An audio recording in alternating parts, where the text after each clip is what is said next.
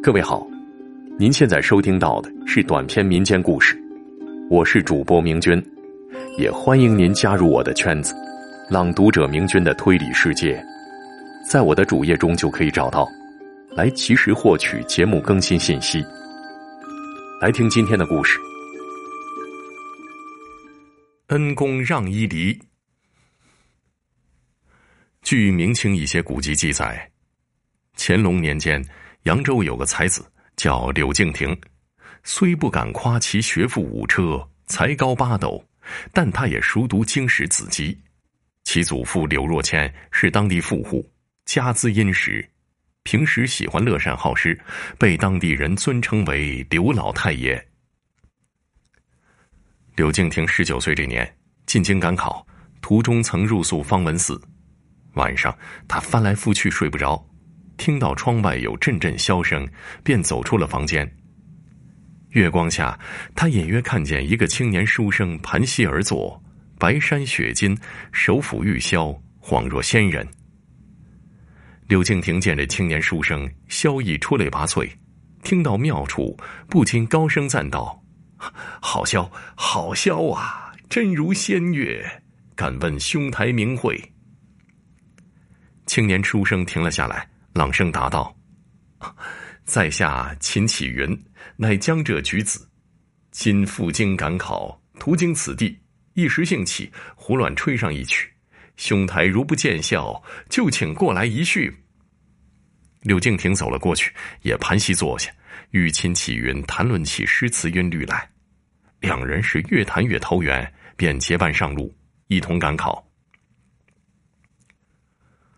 考试这天，柳敬亭被分在天子九号房。考卷拿到手，他粗略一看，觉得不算太难，纵笔写去，奇文妙语纷呈，不觉平添了几分得意。可是到了最后一题的时候，柳敬亭犯了难。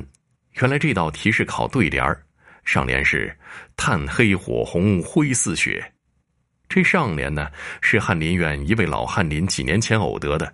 整个朝野无人能对出下联儿，刘敬亭苦思不得，一阵倦意袭来，便伏在桌上睡着了。梦中有人拍了拍柳敬亭的肩膀，他睁眼一看，面前站着一位须发皆白的老者。见他醒了，老者顺手拿起他的答卷看了一下，说：“年轻人，你这文章可有诸多不妥之处啊？”柳敬亭见老者仙风道骨，心想老者必定是饱学之士，忙请老者指教。老者一一指出他答卷中的不当之处，并提出了修改意见。柳敬亭大服，忙问老者名讳。老者答道：“老夫叫浪伊犁。”柳敬亭道：“啊，这百家姓中似无姓浪的。”老者微微一笑说：“嘿嘿。”且不问这个，那最后一点可曾对出啊？柳敬亭说还未对出，老者提示道：“你家中可有田地？秋种何物啊？”柳敬亭闻听此言，立即一拍桌子，兴奋的说：“啊，学生明白了。”他从梦中醒来，身边空无一人，原来是黄粱一梦啊！他顾不得多想，提起笔对道。麦黄肤赤，面如霜。三天之后，主考官觐见乾隆，奉上三张考卷请乾隆定夺。其中秦启云才学最高，柳敬亭对出了那副奇联。乾隆仔细阅览考卷之后，意欲将秦启云点为状元，柳敬亭点为榜眼。心念至此，他拿起了御笔，越过柳敬亭试卷，目及卷上对联。心中微微一动，暗道：“哎呀，这对联可真是鬼斧神工啊！”就在这一念之间，一滴朱砂正巧落在了“柳敬亭”三个字的正上面。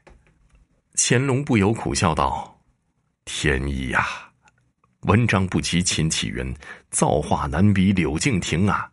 这状元可是天定的。”喜讯传到扬州。柳家张灯结彩，柳敬亭将梦中之事讲给家人。柳若谦慨然道：“这是祖上积德，荫及子孙呐。秋去春来，转眼一年过去，又到了农忙时节。柳若谦来到自家农田，当他看到地中间一座无碑坟墓的时候，心中是微微一叹。